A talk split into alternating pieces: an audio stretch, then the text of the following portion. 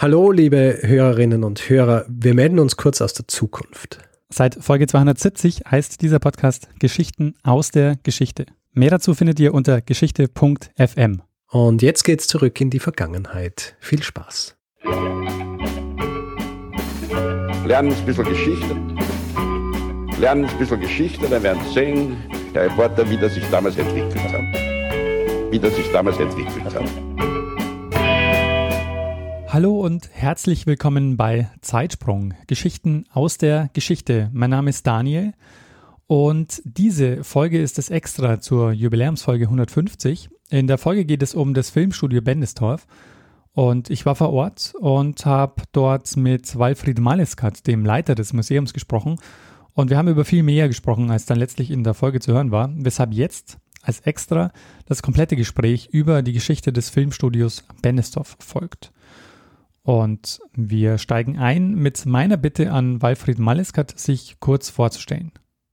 Ja, also äh, Maleskat ist mein Name, bin Jahrgang 51, äh, habe Kommunikation, Ästhetik studiert, erst in Hamburg, dann in Bremen, habe äh, examiniert als äh, Kunsterzieher und äh, habe davor auch noch äh, einen druckgrafischen Beruf gelernt und auch noch äh, Zwischenexamen für äh, Grafikdesign gemacht und in der Zeit äh, immer mit Film zu tun gehabt. Ne? Auch schon äh, hier an der Amgerstraße in Hamburg äh, habe ich äh, angefangen mit Trickfilm und äh, in Bremen dann weiter mit äh, Dokumentarfilm und äh, Filme über Kunst im öffentlichen Raum gemacht und solche Sachen.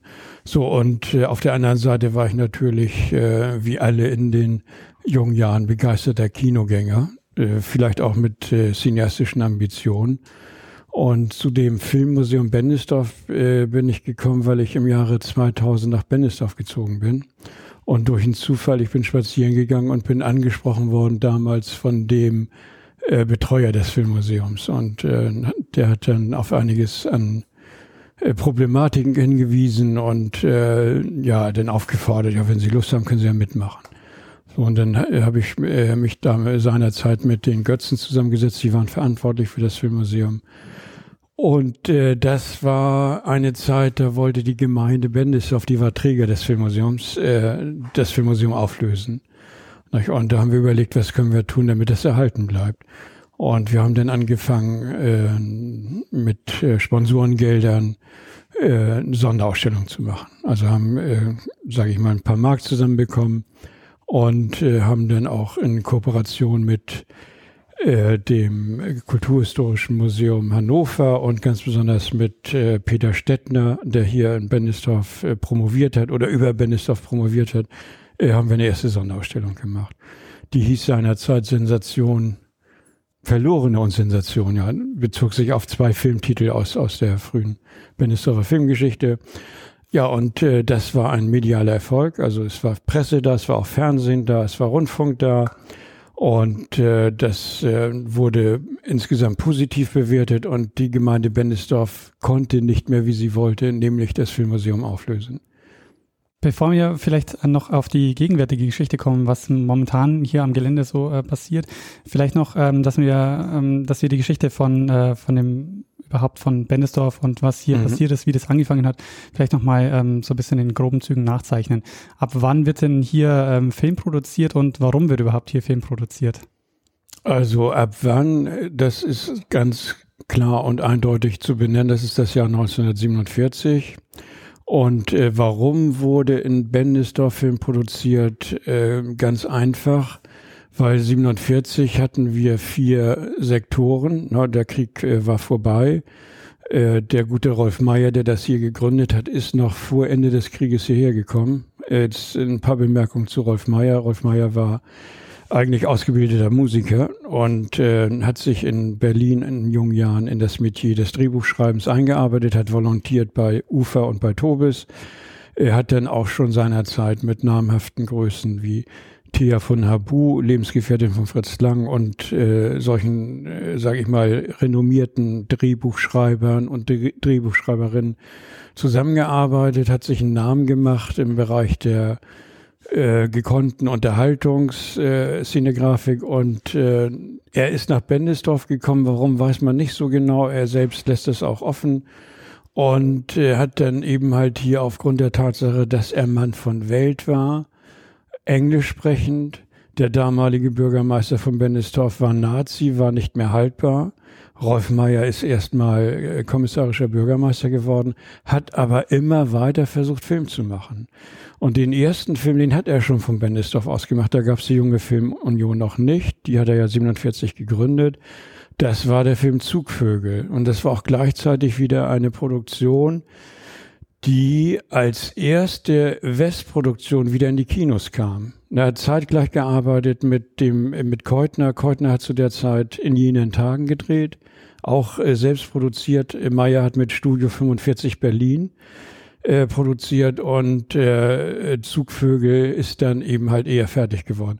Heute ist dieser Film leider fast in der Versenkung verschwunden. Wir haben noch eine Sicherungskopie davon, aber der Film ist fast vergessen, in, im Gegensatz zu dem Keutner-Film. Und Keutner hat auch einen ganz anderen Stand und ein ganz anderes Renommee. So, äh, Meyer hat äh, hier erstmal als kommissarischer Bürgermeister gearbeitet, hat wohl auch am sogenannten Re-Educations-Programm der Alliierten mitgewirkt. Äh, da sind sogenannte Kulturfilme entstanden, also 15-Minuten-Filme und äh, Meyer hat dann auch noch einen englischsprachigen Film gedreht, Resident Officer. Und daraufhin, das ist nachzulesen, hat man ihm empfohlen, äh, eine und da äh, eine, eine Filmfirma zu gründen äh, zur Produktion von Unterhaltungsspielfilmen. Er hat einen Antrag gestellt und der Antrag ist dann positiv beschieden am 1. April 1947 und damit war die junge Filmunion gegründet.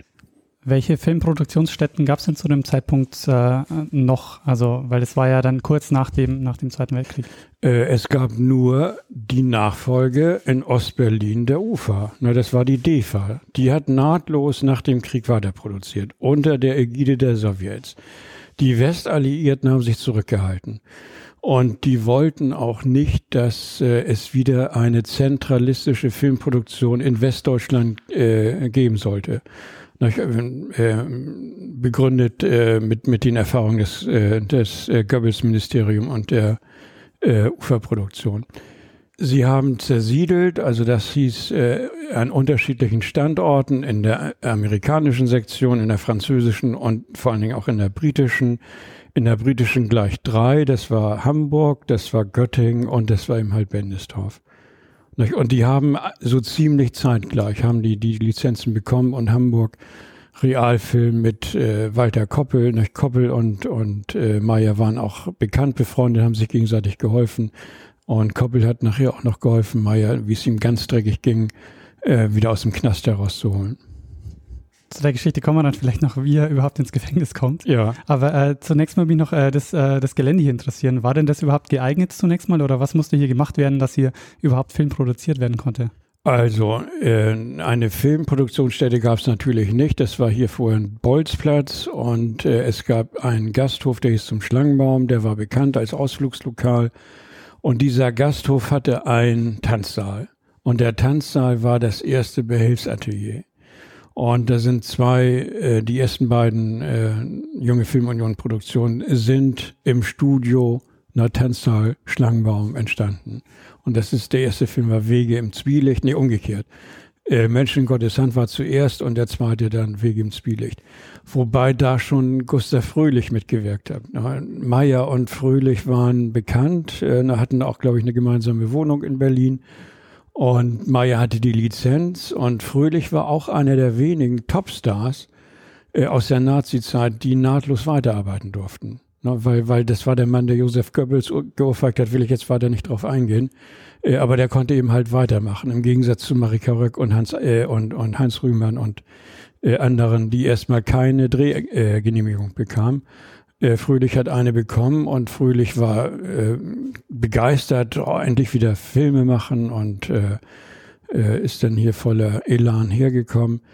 Hat magnetische Kräfte gehabt, hat äh, gute Kameraleute, gute Filmmusiker, gute Kostümbildner, Szenenbildner, sind alle mitgekommen.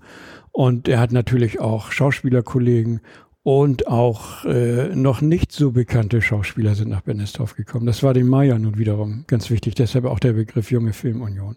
Also beispielsweise äh, Hardy Krüger hat hier äh, erstmalig richtiges Kino gemacht. Ruth Leuwerig hat hier ihren ersten äh, großen Kinofilm gemacht. Und äh, naja, die Knef äh, hat hier einen Durchbruch erlebt.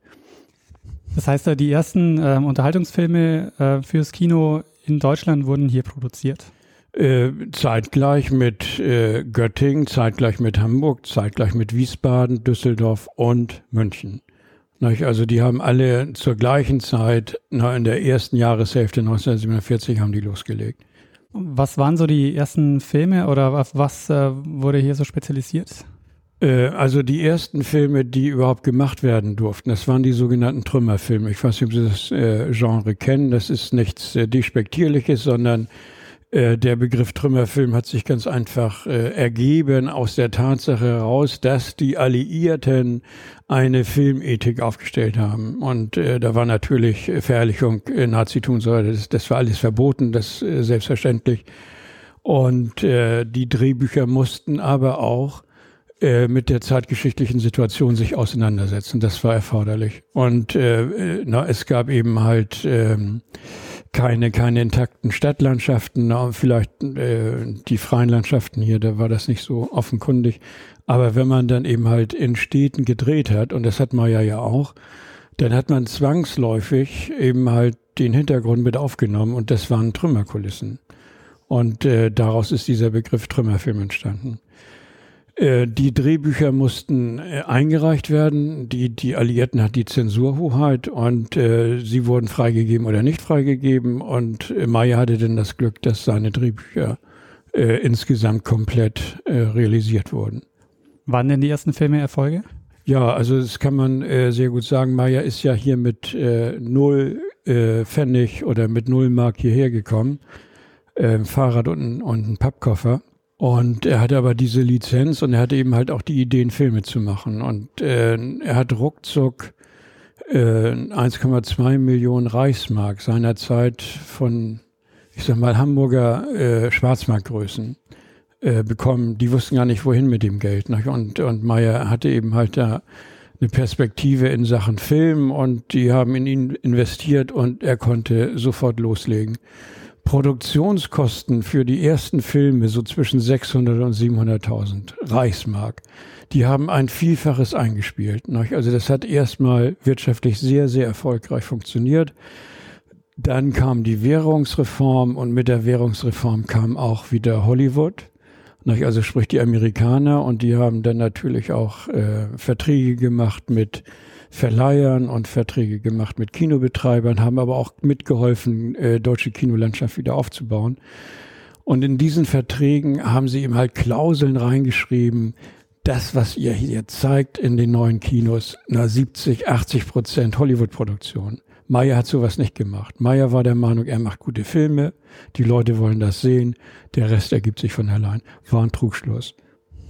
Rückschluss heißt, ähm, die Einnahmen gingen zurück und äh, es kam zu einer großen Krise und ja, es kam zu einer Krise, also zu einer ersten Krise im deutschen Kino, im deutschen, in der deutschen Filmwirtschaft überhaupt. Sie hat nicht nur die junge Filmunion betroffen, auch ganz besonders Aufbaufilm in Göttingen, Abich, Thiele, noch hatten die gleichen Probleme.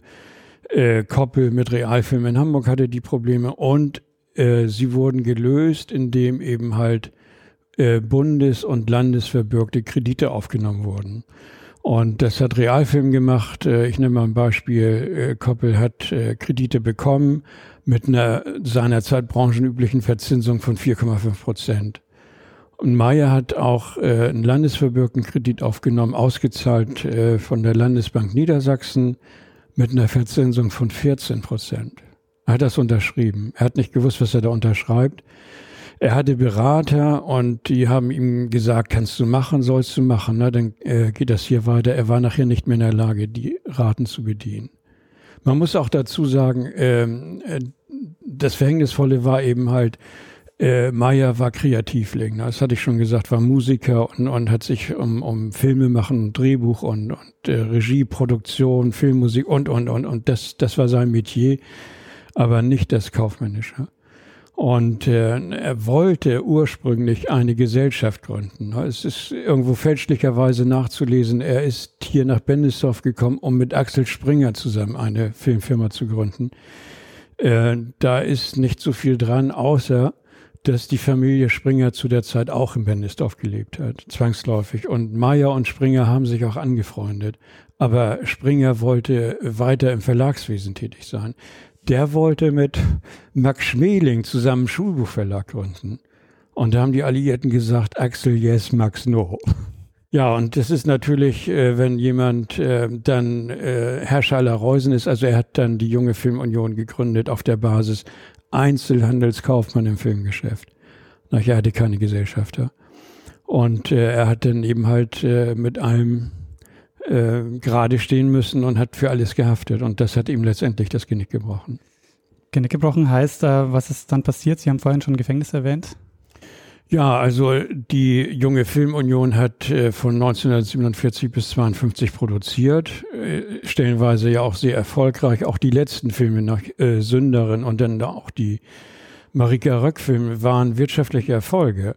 Aber Maya hat davon nichts mehr gehabt. Der wirtschaftliche Druck war schon zu groß. Der Vertrag mit der Landesbank äh, Niedersachsen sah vor, dass wenn er nicht mehr in der Lage ist, die Raten zu bedienen, hat die Landesbank sofort das Recht, die junge Filmunion unter Zwang zu stellen. Und das hat sie sofort gemacht. Meyer hat gekämpft, er wollte äh, weitermachen, er hat auch hier versucht, äh, mit der Gemeinde nicht, äh, äh, da weiter voranzukommen. Die hat sich da nicht besonders rühmlich verhalten. Äh, auf jeden Fall, es ist zum Konkurs gekommen. Staatsanwaltschaft in, in Stade, nicht, das ist, glaube ich, so üblich, musste dann eben halt äh, dieses Konkursverfahren überwachen und äh, man hat dann auch äh, bei Meyer einiges äh, übel genommen, nicht, was die höhere Politik in Niedersachsen anbetrifft. Hatte ich schon gesagt, äh, Meyer war mit äh, Springer befreundet und hat möglicherweise einen Fehler gemacht. Äh, er hat einen offenen Brief an den damaligen Ministerpräsidenten äh, Köpf geschrieben und den hat äh, Springer im Armblatt veröffentlicht. Und äh, ja, können Sie selbst lesen, der ist ja hier ausgestellt und der ist nicht so gut angekommen. Äh, auf jeden Fall, man hat äh, ihm einen Strafprozess konstruiert und äh, er ist dann auch in der zweiten Instanz rechtskräftig verurteilt worden.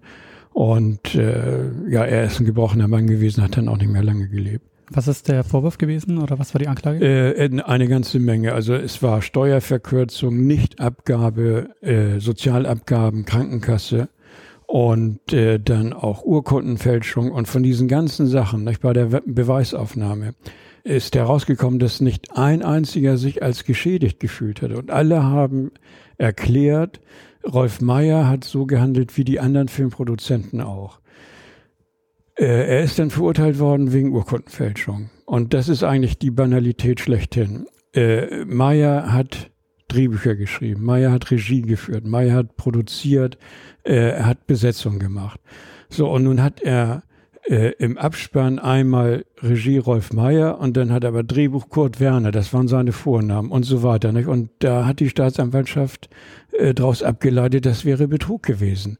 Na, das ist aber äh, durchaus üblich. Auch Gustav Fröhlich hat als Gustav Fröhlich Regie geführt oder als, als Gustav Fröhlich äh, geschauspielert.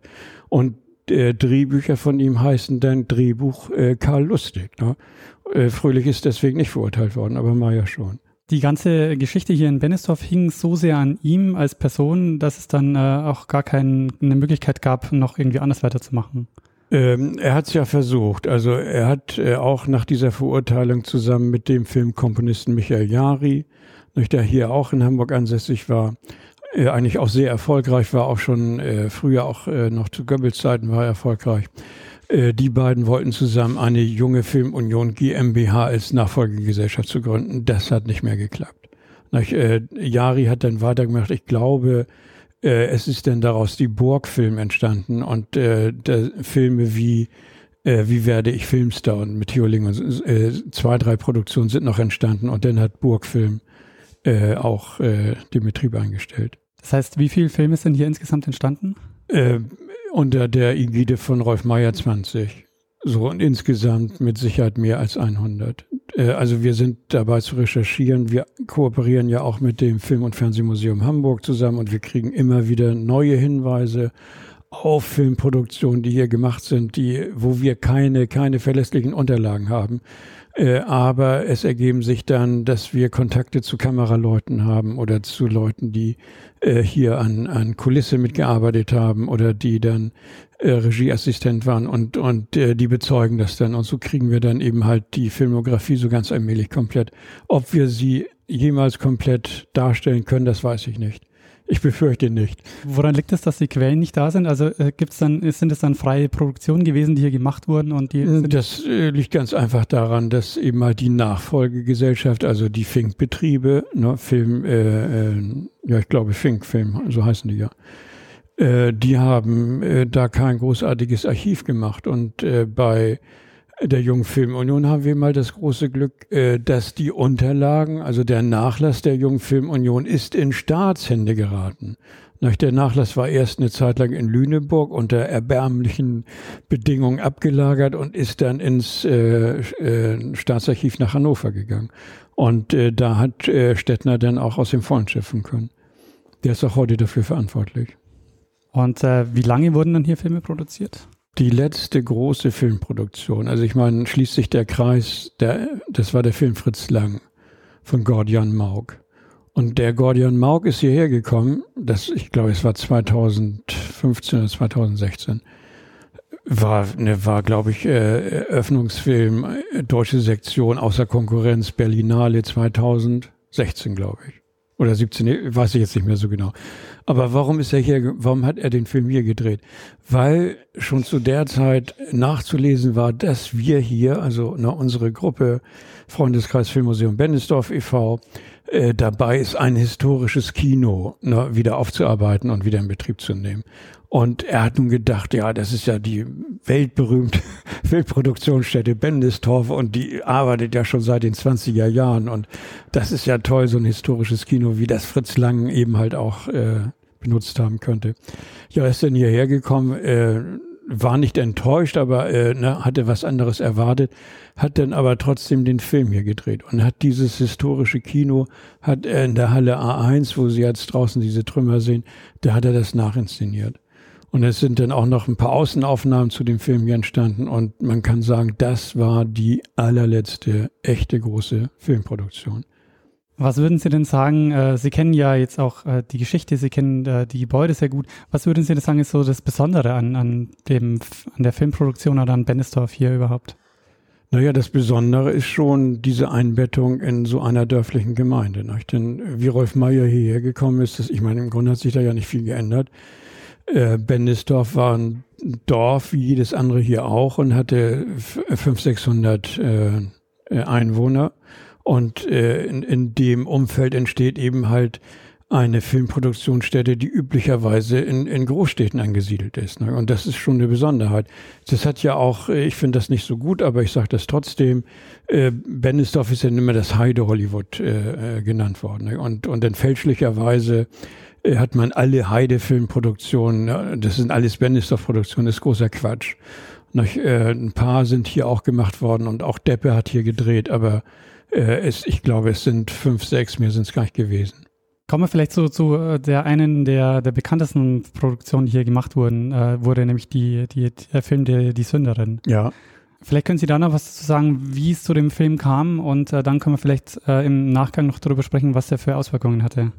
Ja, also äh, der Film äh, ist entstanden. Meyer war auf der Suche nach guten Drehbüchern. Der hat sogar einen obskuren Wettbewerb, ich war bei der Konstanz, das war damals so eine Frauenzeitschrift, und er hat dann aufgefordert, Drehbuchideen einzuschicken. Und da sind wohl auch einige äh, eingeschickt worden und äh, das war alles Kokolores. Das hat er auch dementsprechend kommentiert. Und nun ist das so gewesen, dass parallel zu der Zeit Willy Forst in Wien hatte die Idee äh, zu diesem Film Die Sünderin. Und Willy Forst nicht, äh, als, als äh, Filmästhet, äh, auch eben halt aus der Nazi-Zeit, hat sich erstmal bedeckt gehalten. Und, und äh, es hat dann eben halt diesen Kontakt gegeben, Meyer Forst.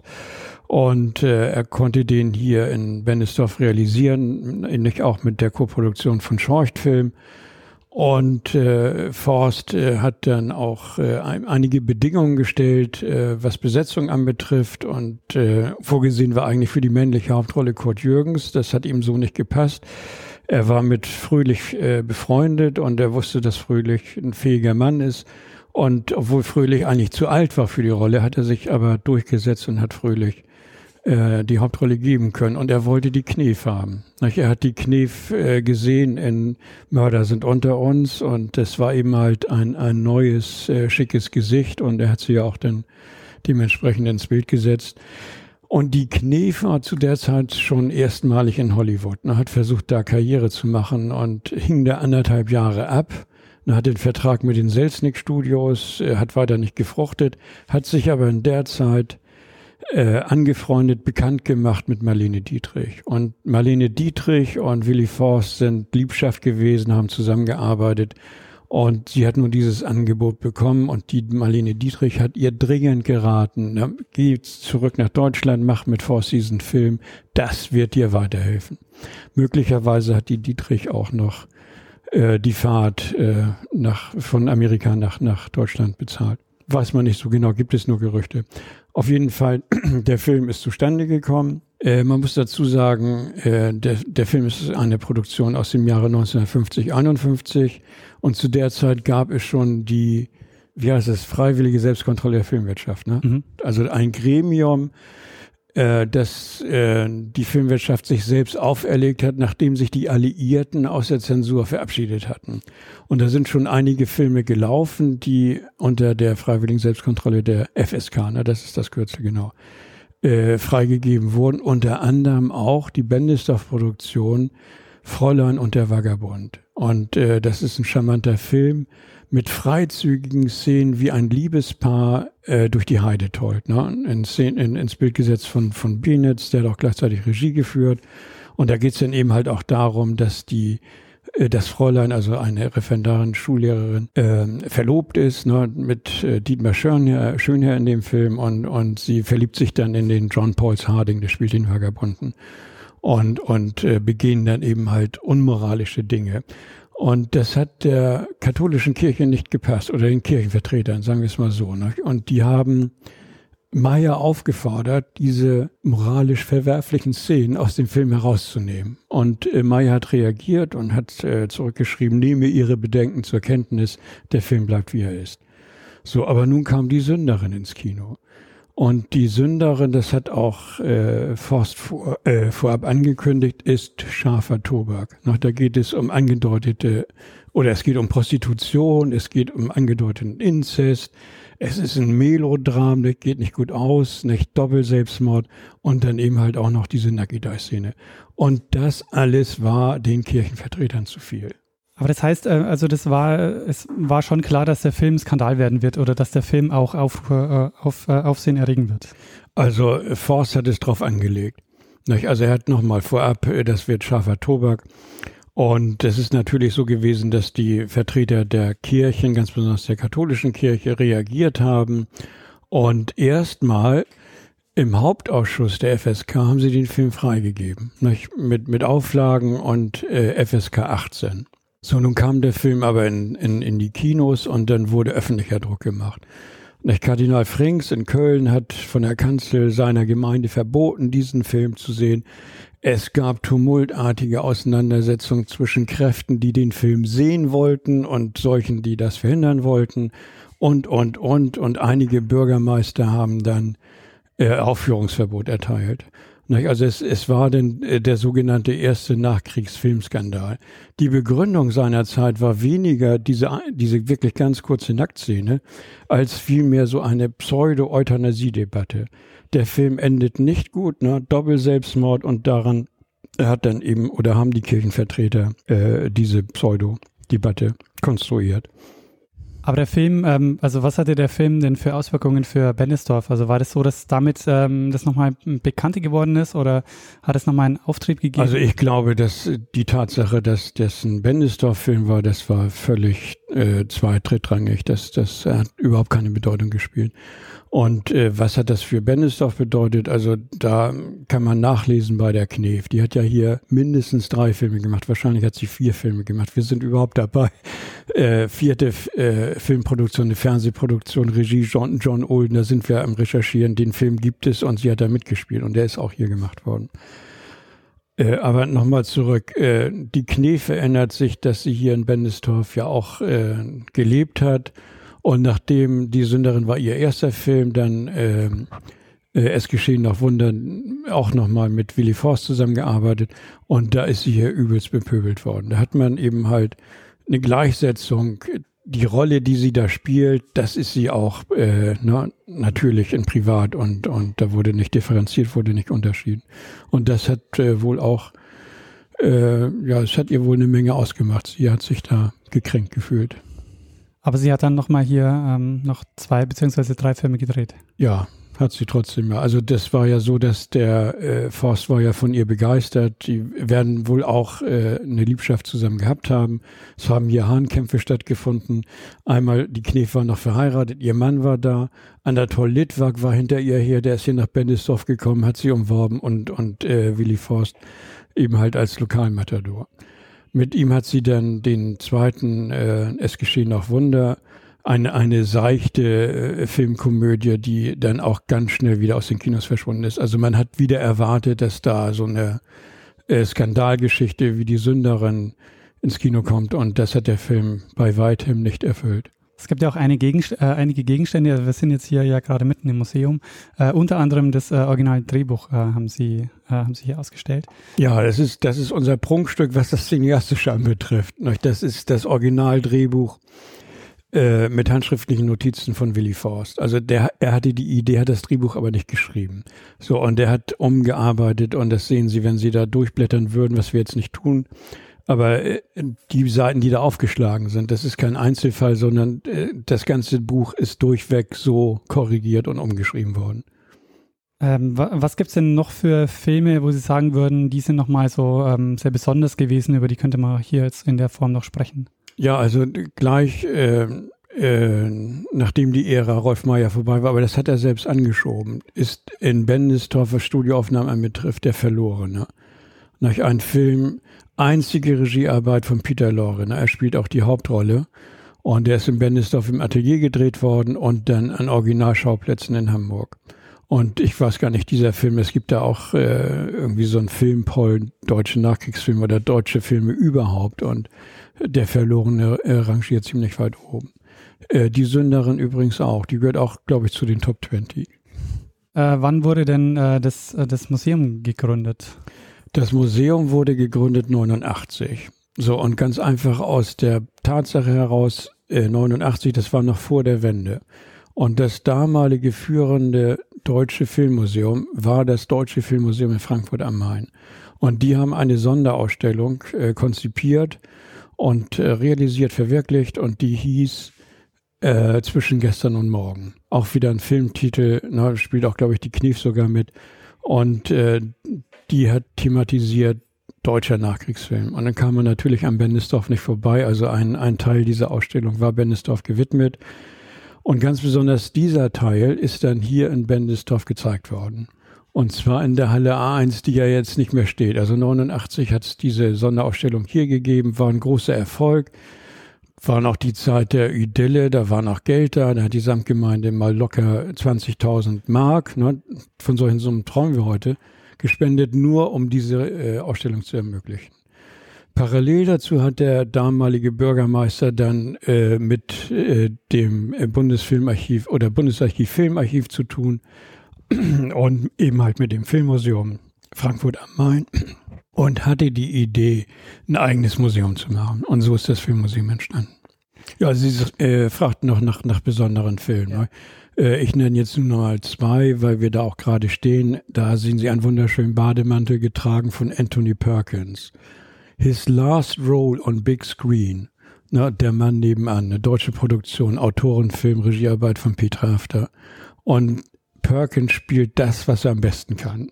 Psychopathischen Frauenmörder. Und der ist in Bennisdorf gedreht worden. Äh, ganz einfach aus der Tatsache heraus, Bendesdorf hat die Halle 3, A3, und die hat eine Produktionshöhe von 10 Metern. Und in diesem Film spielt ein Treppenhaus eine ganz besondere Rolle. Und das konnte man über drei Stockwerke dort aufbauen und dann Kamerafahrten in der Vertikalen machen. Und deshalb ist äh, dieser Film nach Bennisdorf gekommen. Hat man Rolf Meyer zu verdanken. Wenn Sie die Hallen schon ansprechen, ähm, das könnten wir vielleicht äh, an der Stelle machen. Ähm, die Halle 1 äh, ist abgerissen. Das ähm, ist, ist die Halle, die man jetzt sieht, wenn man direkt über ja, den Parkplatz ja, reinkommt. Der Trümmerhaufen, ja. Ähm, was ähm, steht denn noch von, von den ursprünglichen Produktionsstätten? Ähm, das, was Sie da sehen, also die Grundmauern von Halle A2, das ist ja ein Pendant der Halle A1, baugleich. Dann hat man seinerzeit erst eins gebaut, dann hat man zwei gebaut, hatte eine Lücke und die Lücke wurde geschlossen durch die große Halle A3. 1000 Quadratmeter Produktionsfläche, 10 Meter Arbeitshöhe, das hatte ich schon gesagt, und Besonderheit, äh, mobiler Fußboden nicht? und darunter ein äh, Wasserbecken in, in äh, ja, Schwimmbeckengröße. Ne? Es ist auch eine berühmte Szene aus der Sünderin ist da gedreht worden und noch so einiges mehr, äh, was, was man kennt. Ja, und äh, von denen äh, stehen jetzt eben halt nur noch äh, Grundmauern und, und Reste. Nicht? Es ist noch ein Eindruck, äh, Sie haben es ja gesehen, äh, man, ein bisschen Fantasie kann man sich vorstellen, wie das mal war. Aber von den Filmproduktionsstätten an sich ist sonst nichts erhalten.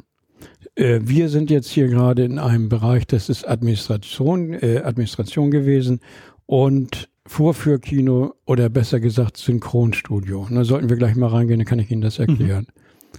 Äh, hier sollen ja Wohnungen entstehen ähm, ja. und äh, das heißt aber, das ist jetzt auch schon sozusagen im, im Werden. Also da gibt es jetzt auch, ähm, sonst wird, also es wird quasi in ein paar Jahren wird, wird vom, von der Filmproduktionsstätte Bennesdorf nur noch dieses Museum hier existieren. Äh, das Museum wird auf jeden Fall existieren, wahrscheinlich noch viel, viel mehr. Nicht? Weil, äh, also wir haben ja hier ein äh, circa 20 Jahre. Ne? Wenn wir da zurückschauen, seit 20 Jahren ist dieses Projekt Abriss Studio Bendesdorf und Überbauung mit äh, spekulativ hochwertigem Wohnraum am Kochen. Und äh, man hat erst jetzt, also das heißt Ende letzten Jahres, erkannt, dass man das so einfach gar nicht machen kann, weil wenn man das hier abreißen würde komplett, ich meine, jetzt geht das sowieso nicht mehr, weil wir haben ja hier einen Teil gekauft, aber dann ist Gefahr im Verzuge. Und warum ist Gefahr im Verzuge? Weil dann die Statik nicht mehr stimmen würde und diese extreme Hanglage würde möglicherweise bewirken, dass die Häuser, die da oben stehen, abrutschen würden.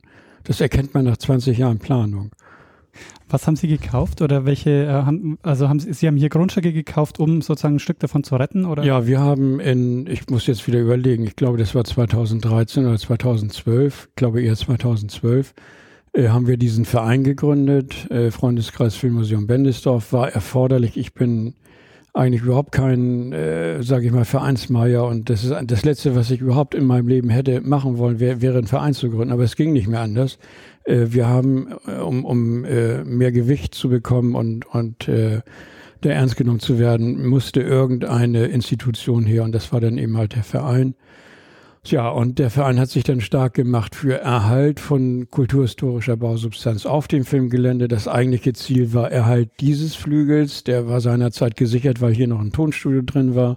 Und dann eben halt Erhalt der Halle A1. Also das äh, Wichtige war, eine Filmproduktionsstätte zu erhalten und dann eben halt eine Filmstätte der Reproduktion, nicht, wo man dann Filme betrachten konnte. Das, was da gemacht wurde, konnte man dann hier sehen. Und das wäre eine Einheit gewesen, das wäre, ja, sage ich mal, eine, eine, eine Ganzheit gewesen und jetzt haben wir eine Halbheit.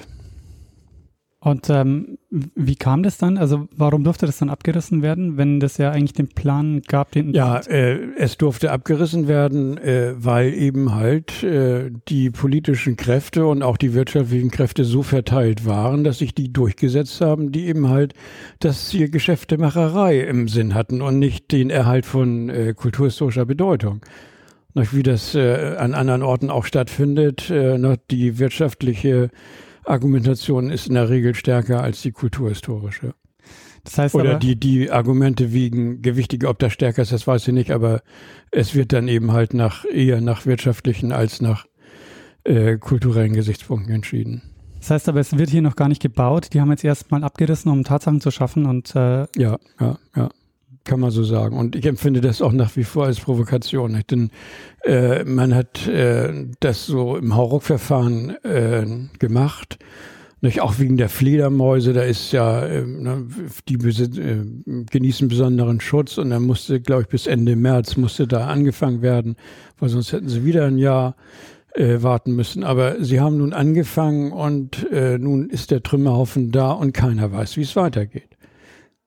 Sie können hier mal den Bürgermeister fragen oder auch die Leute, die da auf dem auf dem Schild stehen da, nicht? Da ist ja ein Bauschild und, und können Sie mal direkt ansprechen, wie das denn jetzt hier so weitergeht. Und immerhin ist das jetzt ein gutes halbes Jahr so, äh, dass wir hier drunter leiden.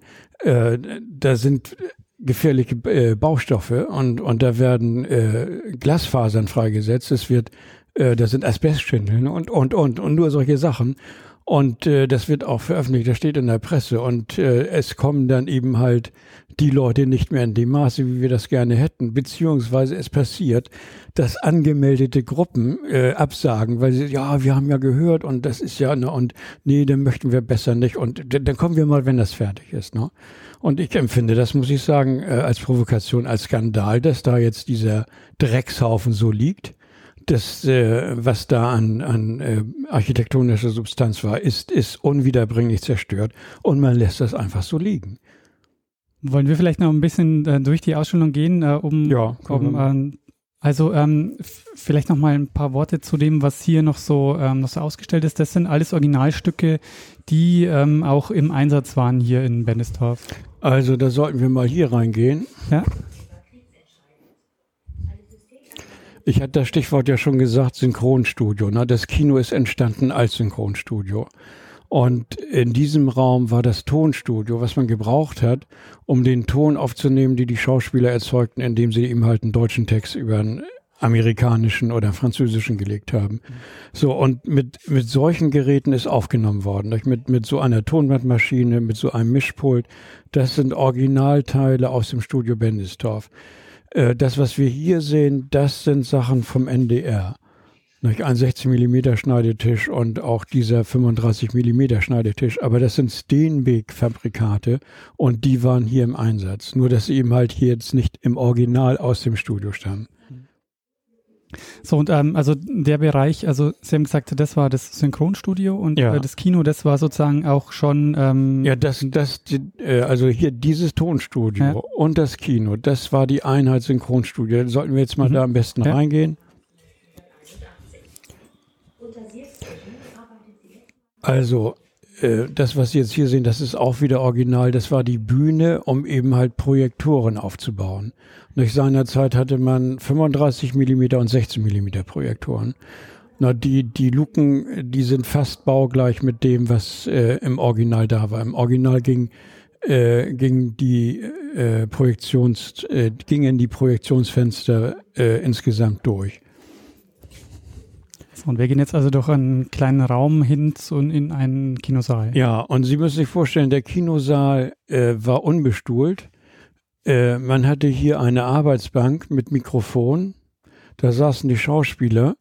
Die Leinwand vorne war natürlich geöffnet. Wir haben ja jetzt einen Vorhang davor. Es hat auch seinerzeit einen Vorhang gegeben. Und dann wurde der Film dort eingespielt. Und äh, man hat im Hintergrund äh, leise den Ton gehört, eventuell so wie wir das jetzt machen über Kopfhörer. Und die Schauspieler hatten dann den deutschen Text. Ja, und haben den da übergesprochen und äh, so sind eben halt die Sachen nachsynchronisiert worden. Das war erforderlich. Na, das ist, ähm, äh, wir haben Unterlagen. Äh, dieses Kino ist eingerichtet worden in den Jahren 59, 60. Na, äh, äh, so lange existiert es. Und das heißt, das, was Sie jetzt hier sehen, äh, Fußboden, Wände, Decke und auch Leinwand, das ist alles original. Äh, die Wand ist neu, aber die, na, diese, diese äh, Projektionsfenster, das ist auch seinerzeit so gewesen. Äh, wir hatten Ende der 50er, 60er Jahre, das war ja die, der Verfall der deutschen Kinokultur. Es wurden grauenhafte Filme produziert, auch hier in Bendisdorf. Man hat versucht, weil ja nun das amerikanische Kino da war und da sind ja dann rasante Kriminalfilme und auch tolle Revuen und sowas, all das, was man hier so gar nicht machen konnte und, und auch gar nicht sehen konnte. Und das ist nachgeäfft worden. Und äh, das waren keine überzeugenden Sachen, das waren Albernheiten, die man gar nicht mehr ernst nehmen konnte.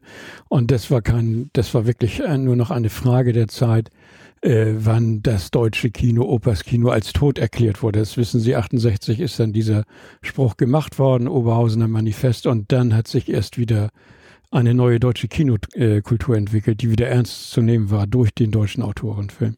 So, aber, na, was macht man? Man hat eben halt die In äh, Infrastruktur und man will äh, im Filmgeschäft weiter äh, bestehen. Also ne, baut man um und macht eben halt ein Synchronstudio und, und hält dadurch das äh, Studio über Wasser und dann wurden immer noch mal sporadisch Filmproduktionen gemacht.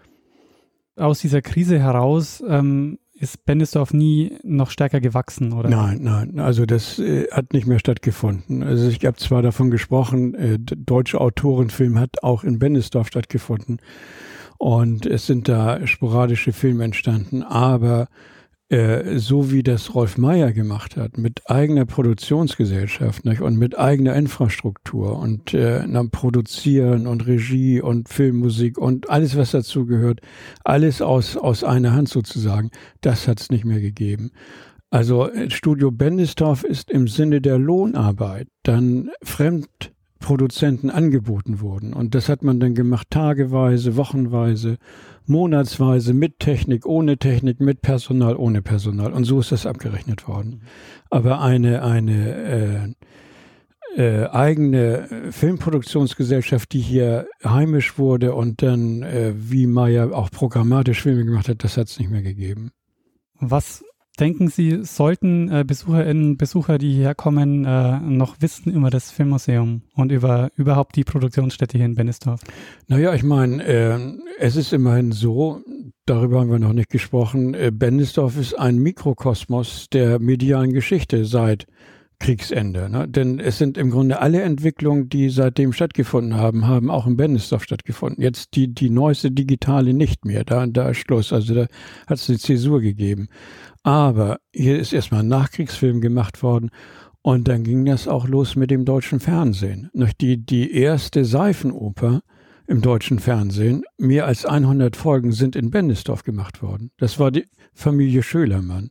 Ich weiß nicht, ob Sie die jemals kennengelernt nee, haben. nie gehört Guck, Gucken Sie mal nach. Das ist die erste äh, Serie fürs Fernsehen nicht? und nach dem Prinzip der Seifenoper.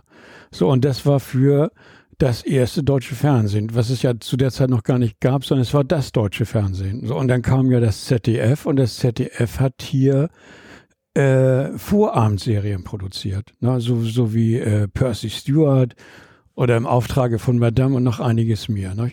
So, und dann die nächste weitere Entwicklung in unserer Medienlandschaft war das Privatfernsehen. Also kam RTL und hat hier äh, Produktion gemacht, alles nichts oder nicht, mit, mit Hella von Sinn und, und äh, dem Hugo Egon Balder. Ne? Das ist hier in Bendesdorf gemacht worden.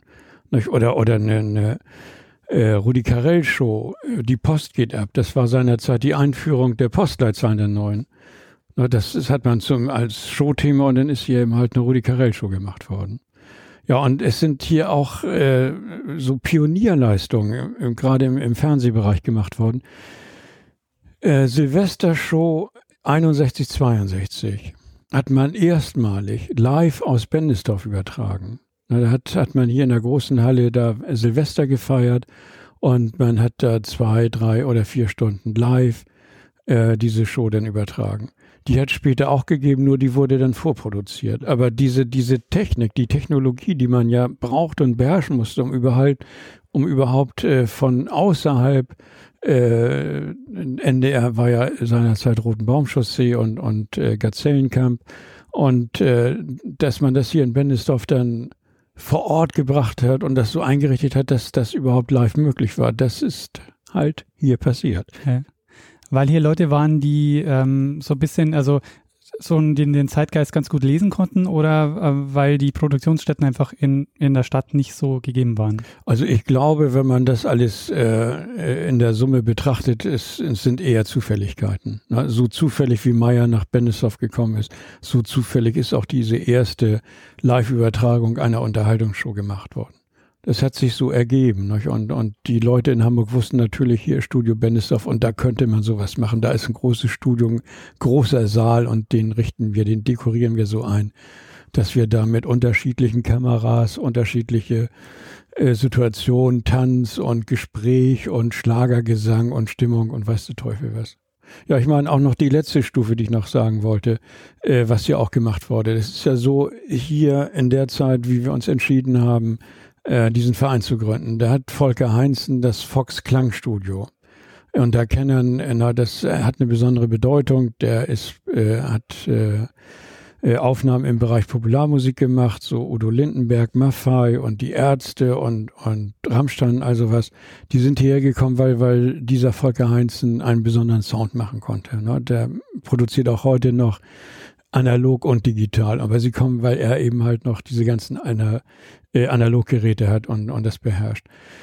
So, und die sind hierher gekommen und dann haben sie nicht nur äh, Tonaufnahmen gemacht, sondern dann sind gleich äh, auch noch die Clips, ne, die Videoclips, die man Rammstein, die Ärzte, die haben ja auch sowas gemacht, die sind dann auch hier entstanden. Und äh, das Studio war dann auch hier, also das, äh, die, die, für die Aufnahmen? Äh, das Tonstudio war exakt hier, wo ah, okay. wir jetzt waren. Also er hat hier äh, und auch noch äh, unterschiedliche Audiokabinen, aber er hat hier das so umgebaut, äh, hinten verglast und, und noch so einige Tricks, damit er einen brillanteren Sound bekommt. Und, und das ist eben halt das Tolle. Und das ist, Sie sehen das ja auch heute noch so. Das ist so gebaut, dass Sie hier einen unheimlich guten Ton haben. Ja, wir hätten von Anfang an hier aufnehmen sollen. Ja, wahrscheinlich. ja. Aber das heißt, gut, wir haben jetzt also so diese Entwicklungsstufen, also den Nachkriegsfilm, dann, ähm, dann Fernsehen, dann Privatfernsehen, dann jetzt diese, ähm, diese Ton- ähm, und, und Musikaufnahmen. Ja.